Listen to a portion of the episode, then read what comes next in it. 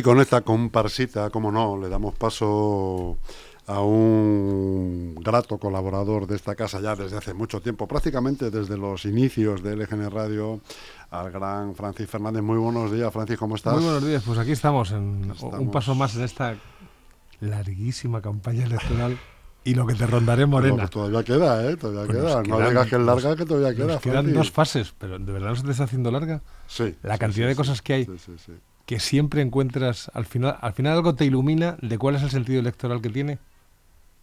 Yo, la última, por ejemplo, yo hubiera interpretado eh, de manera completamente distinta la noticia que dio la presidenta Ayuso del, del destino de su consejero. Discúlpame, presidenta Ayuso, que me acabo de enterar que ha estado en Leganés hoy. ¿Ah, sí? Sí, pero de una manera medio relámpago, medio privada, medio... Sí, sí, ¿Ah, sí? Me acaban de confirmar. Pues eso tenemos que, eso tenemos que investigar, a ver qué es lo que ha hecho hoy en Leganés. Leganés es uno de sus objetivos. Sí. Descaradamente declarado. Sí. Y para eso se está moviendo. Parece que no, pero se está moviendo. Es decir, estamos acostumbrados a verla en su batalla sin, sin límite y sin pausa contra Sánchez, pero no, no, se está moviendo en en buscar eh, más apoyo en, municipios donde no donde no manda el PP todavía. Y bueno vamos a ver porque Leganés es un campo donde hay mucho donde hay mucho que discutir donde hay mucho que discutir a pesar de la confianza que parecen manifestar hechos como la lista del PSOE donde los 10 concejales siguen ubicados en esa lista prácticamente repiten no prácticamente repiten. Incluso las posiciones algunos. Efectivamente como si fueran a repetir lo cual revela un optimismo desde mi punto de vista fuera de, fuera de lugar. Yo creo que la gestión ha sido inexistente. En, los últimos días se ha vuelto a, poner de manifiesto mm, la cantidad de vertederos ilegales que hay en Leganés en los que no eh, el ayuntamiento no dice ni creo que ni me parece ni nada, simplemente no actúa y no es la única cosa en la que no actúa. Entonces, esa confianza que tienen en el PSOE de Leganés de, repetir sus 10 concejales, a mí me llama la atención. Igual no se equivoca ni el equivocado soy yo, que yo soy, como decía un jefe mío, yo también soy un hombre de pensamientos rápidos y equivocados. pero, en fin, vamos a ver. No, pues volviendo a lo que decía De, de Ayuso, de repente el hombre que ha soportado lo más gordo de la pelea contra el sistema sanitario madrileño le destina directamente al Senado sin más. ¿Cómo lo interpretas tú? ¿Como un premio, una patada hacia arriba, una patada hacia abajo? el Senado es una patada hacia abajo. El Senado no es un sitio donde en España se decidan grandes cosas. El Senado es un sitio para estar y salir de vez en cuando, pero en el Senado, si tú te acuerdas de algo importante que haya ocurrido en el Senado, es una cámara, de hecho, que muchas veces se ha Yo me acuerdo de la famosa piscina que se hicieron ellos hace muchos años. Claro, pero es decir, el Senado es una especie de cementerio de elefantes por donde han pasado políticos de lo más ilustres de este país. Pero salvo en los últimos meses donde eh, Feijóo ha tenido que buscarse un sitio para poder tener una un mínimo balcón a la plaza, en el Senado no hay nada. Es decir, que te destinen al Senado es por un lado garantizarte una un aforamiento muy eficaz. Y al señor escudero le puede venir muy bien un aforamiento muy muy eficaz, porque aparte de las eh, de las viejas movidas que parecen resucitar del tema de la de la pandemia, hay unas nuevas en cuanto al destino de fondos que se han utilizado de manera, mm, no lo sé, un poco poco regular, según parece que se desprende de las últimas publicaciones. Y en ese sentido, eso tendría un sentido. Voy a protegerle para que tenga un aforamiento muy especial. Pero siendo diputado de la Comunidad de Madrid también tendría un aforamiento, no tan fuerte como en el Senado, pero lo tendría. Esa sería una, una esa es la, primera lectura que yo he hecho. Pero hay otras lecturas por ahí más malvadas que dicen que la venganza de Ayuso se sigue extendiendo y que no conoce ni, ni, a, ni a su padre. Pero la venganza con Casado, no. ¿Sí? Sí. De eso hablan. Yo no tengo memoria de haber identificado nunca al señor Escudero con, con Casado. Sí lo tenía de, señor López, que efectivamente ya ha sido masacrado. Y parece que hay más víctimas por ahí. Por ejemplo, los alcaldes de, de Pozuelo y de Majadahonda, que parece que no van en las listas porque se alinearon en su momento con, Casado.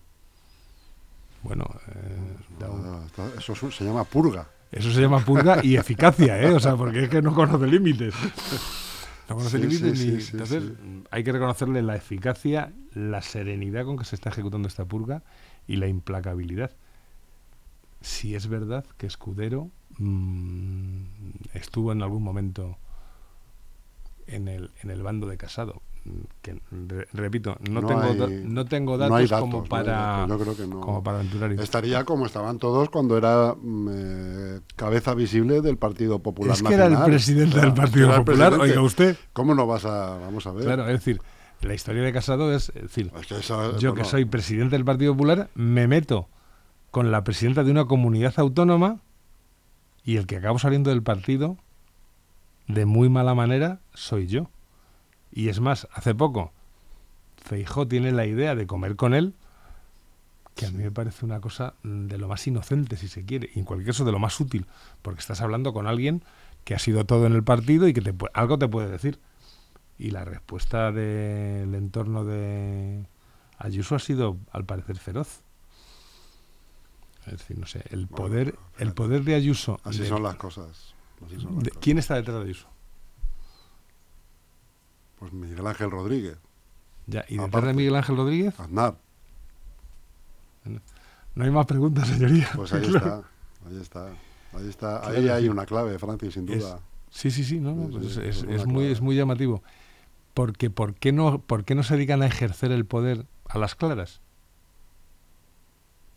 No lo sabemos. Vamos a ver, eh, vamos a ver el resultado de, de estas elecciones, que yo creo que en Madrid va a ser muy difícil que se... Yo, yo creo que el- la duda que queda en, en Madrid mm, es simplemente cuál va a ser el nivel de poder de, de Ayuso. De Ayuso, sí. Si Ayuso puede ejercer el poder por sí misma, como lo ha ejercido hasta ahora, no creo que tarde mucho en dar el paso. Y no sé, ya se dice que Feijó solo tiene una bala, pero son seis meses lo que queda desde mayo hasta. Igual no Hasta las elecciones nacionales. Igual Ojo, eh, tela, ¿eh? Tela. Sí, sí, sí, me encaja perfectamente lo que estás diciendo. ¿Va a llegar a esa bala? ¿Va a llegar a poder utilizar esa bala? Es que le están poniendo en un brete muy gordo. Y además, sus propias, eh, su propio pasado, claro, es que Le penaliza también. un le poco, penaliza ¿no? mucho. Es decir, ¿qué estaría, qué estaría ocurriendo si estu- estuviéramos viendo a Biden con un famoso. Con alguien del ISIS, ¿no? o, con, o, con, o con el Chapo Guzmán Por ejemplo. en una, en una barca? O, o a la, o a la señora Merkel con... Claro, es decir, ese tipo de datos en otras democracias Son imperdonables. son imperdonables. Aquí tenemos unas tragaderas especialmente Y se grandes. olvida relativamente pronto, sí. Se olvida relativamente pronto cosas Bueno, y si no, escucha que se lo digan a los diputados del PP cuando lo de Casado, joder, que no sé si viste los otros días los WhatsApp que publicaron, porque justo había tenido una entrevista en Onda Cero y justo todos los importantes le, le, le publican, le, presidente, qué bien has estado y tal, y esa misma tarde le clavaron el cuchillo por la espalda. Claro, luego la gente se asombra de que en este país los abstencionistas sean una fuerza muy poderosa, Claro. pero, hombre, cualquier persona con un mínimo de sensibilidad que piense que en las listas que él va a votar existen ese tipo de personajes, y no solo en el PP, ¿eh? no, no, no, y no es solo en el PP, que es aquí... un espectro, hay, hay para todo, hay para todo, Francis. dices, bueno, o sea, yo no sé lo que está ocurriendo en las filas de del PSOE, no sé lo que está ocurriendo en las filas de Podemos, que es otra que vamos a ver mm, a qué juegan. Podemos, no te pierdas de vista a PAM, a la famosa PAM. ¿eh? Es Hay que hacerle un seguimiento ahí, es Francis, imposible ¿eh? perderla de vista. O sea, si Pam es capaz de convertir a Carrasco en un mito feminista, Claro, yo personalmente no lo creo todo ya. me retiro a un convento. Pero Sí, deben ir sí, por ahí sí, los tiros. sí, porque no es la primera vez que ante la presencia de Rocito Carrasco, Rocito Carrasco es una señora de la que yo tengo una experiencia bastante cercana, porque en, en mis buenos tiempos yo dirigí, era su director de un programa que se repartía el tiempo entre sucesos y corazón, y nuestra protagonista, del lado de corazón, nuestra protagonista, nunca por hechos positivos, sino por escándalos, mm, traiciones a su madre, traiciones a su padre, eh, noviazgos mm, difíciles, matrimonios más difíciles, era Rocío Carrasco. Y de repente Rocío Carrasco, porque sale en un programa contando que ha sido maltratada, cosa que por otra parte no era noticia, se convierte en un icono feminista. Hombre, mire usted. A ver, mm, alguien que ha vendido sistemáticamente hasta el color de la ropa interior que se va a poner ese día, personalmente para mí no, no, no puede representar un icono feminista, pero está claro que yo soy un señor mayor de 66 años y ya por lo visto tengo poco que opinar de estas cosas.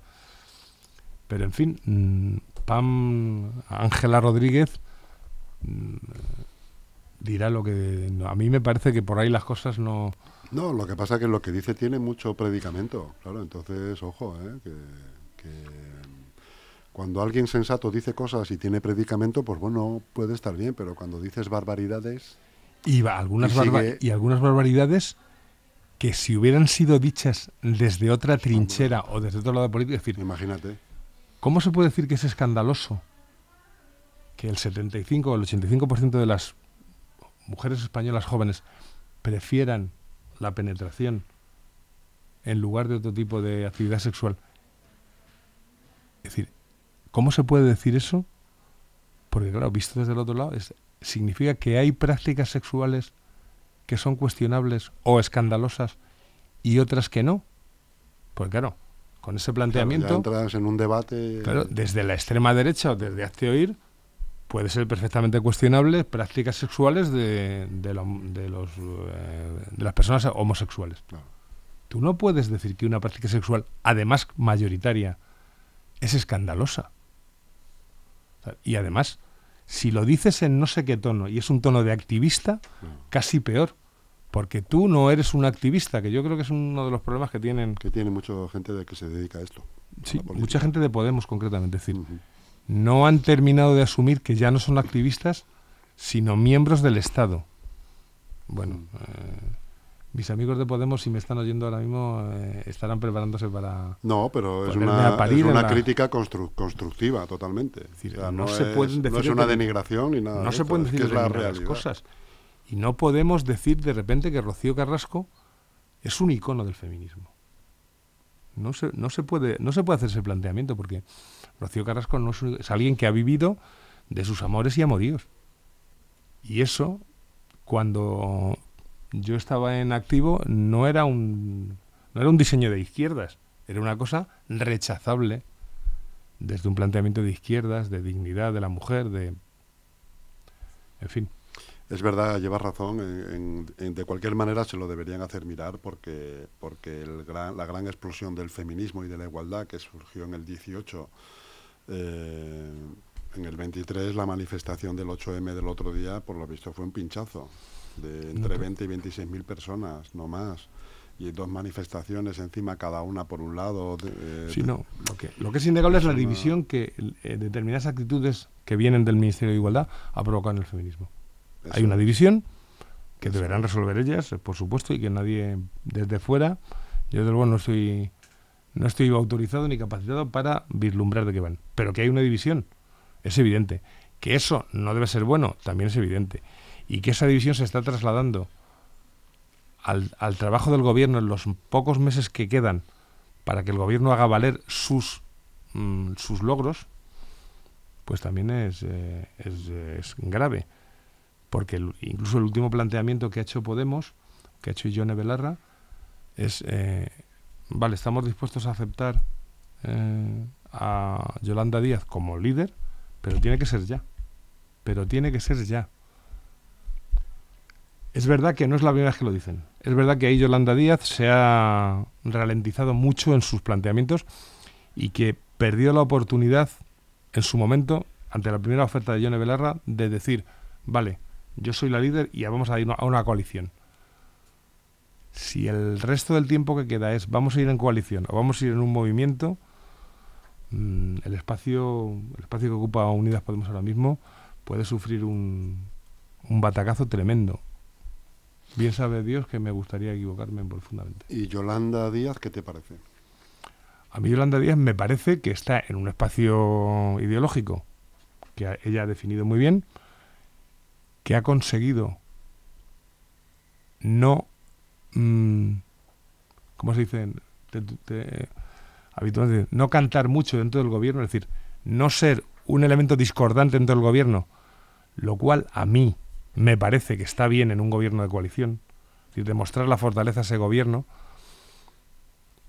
Si no nos gusta porque es poco revolucionario, pues habrá que decirlo, pero, pero eso significa también ir contra no lo sé. Yo supongo que todas estas cuestiones, desde el entronamiento, ¿cómo se dice? No, no, desde, desde la experiencia, o sea, desde el subir a los tronos a, a Rocito Curasco, Carrasco, a eh, cuestionar. A demonizar a. yo no digo demonizar, pero, a cuestionar, al menos, a Yolanda Díaz, hay toda una, hay, una serie. Hay un, espectro Hay un espectro de actitudes que supongo, que quiero suponer, que habrán valorado políticamente y sobre todo en su vertiente electoral.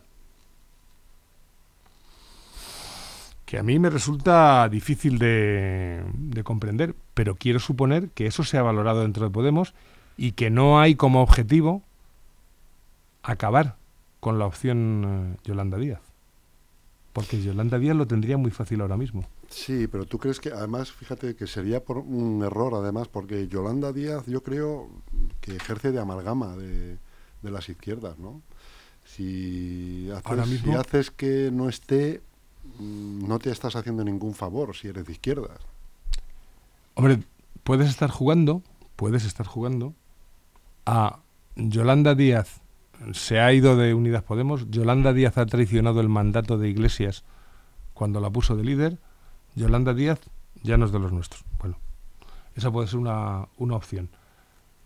Pero el resultado de esa opción es que mm, disminuyendo el papel de Yolanda Díaz o intentando quitar de en medio a lo que sí se, se aglutina en torno a Yolanda Díaz, porque no hay que olvidar que en torno a Yolanda Díaz ya ha dicho que se aglutina Izquierda Unida, se van a aglutinar indudablemente eh, la gente de Rejón se va a aglutinar indudablemente gente como Ada Colau o gente como País eh, Valdoví.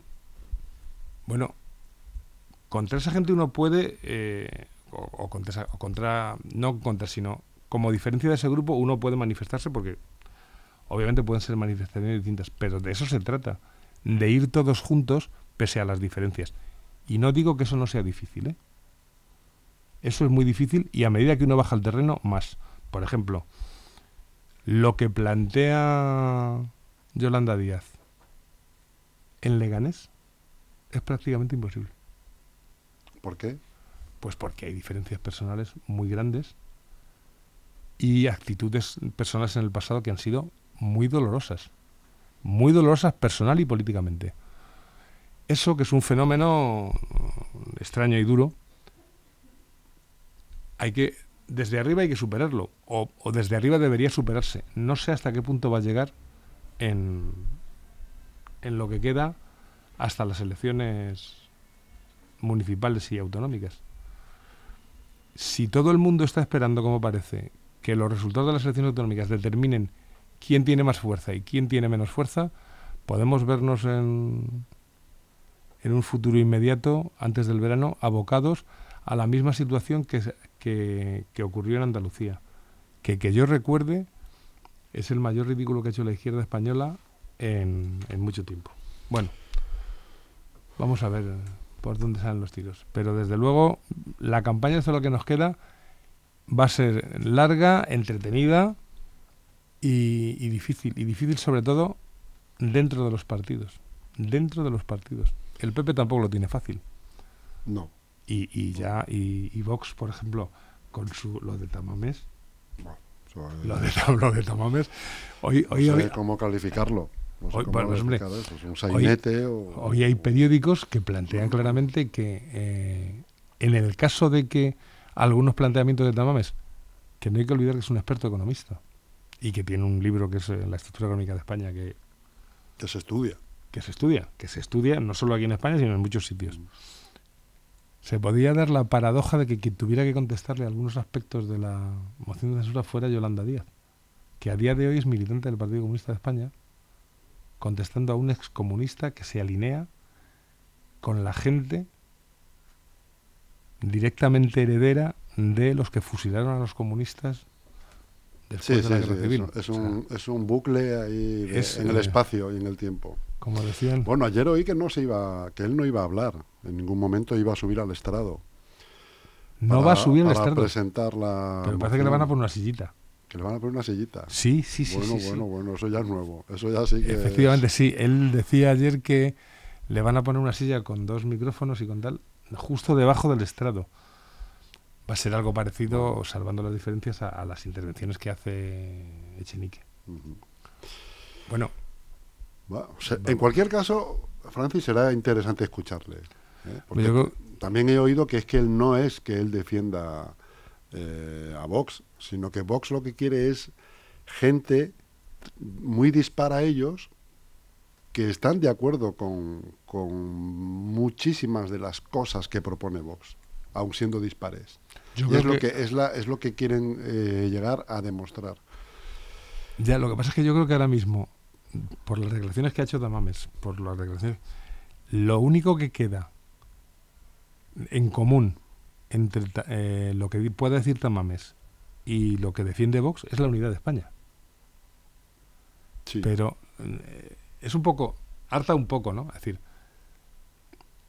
la unidad de España está presente en, aunque en muchos casos no se exprese, en muchísima gente de izquierdas. Es decir, no hay tanta gente que cuestione la unidad de España como Vox mm, en sus mejores sueños plantea. Es decir, la unidad de España. La unidad de España, pero ¿como qué? ¿Como una república confederal? ¿Como una república federal? como un Estado multinacional. Es decir, la diferencia entre cómo es España hoy día y una república confederal no es tanta. Eh, A, la hora de la verdad, es decir, yo estoy convencido que a- más de una república consideraría excesivo, la República Federal Alemana, por ejemplo, consideraría excesivo las eh, competencias que tienen muchas comunidades autónomas y no las consentirían. Pero son repúblicas, como la República Federal Alemana. La República Italiana, y no hablamos de la República Francesa, la República Francesa es muchísimo más unitaria que la actual situación en España. Y sin embargo, España sigue siendo un solo Estado. Bueno, un Estado, somos una supernación, porque somos una nación de naciones. Bueno, pues. En fin, yo creo que mientras se pueda ir a Barbastro en el mismo tren que a Barcelona, vamos a estar tranquilitos y vamos a ver qué pasa, porque de verdad Amigo Francis, pues esta es eh, la opinión de puntadas con hilo del amigo Francis, al que nos encanta oír y, y nos encanta ver. Y como eso es así, te espero la semana que viene a la misma hora. Pues aquí estaremos la semana que viene. Pues un abrazo grande, amigo. Venga, hasta ahora.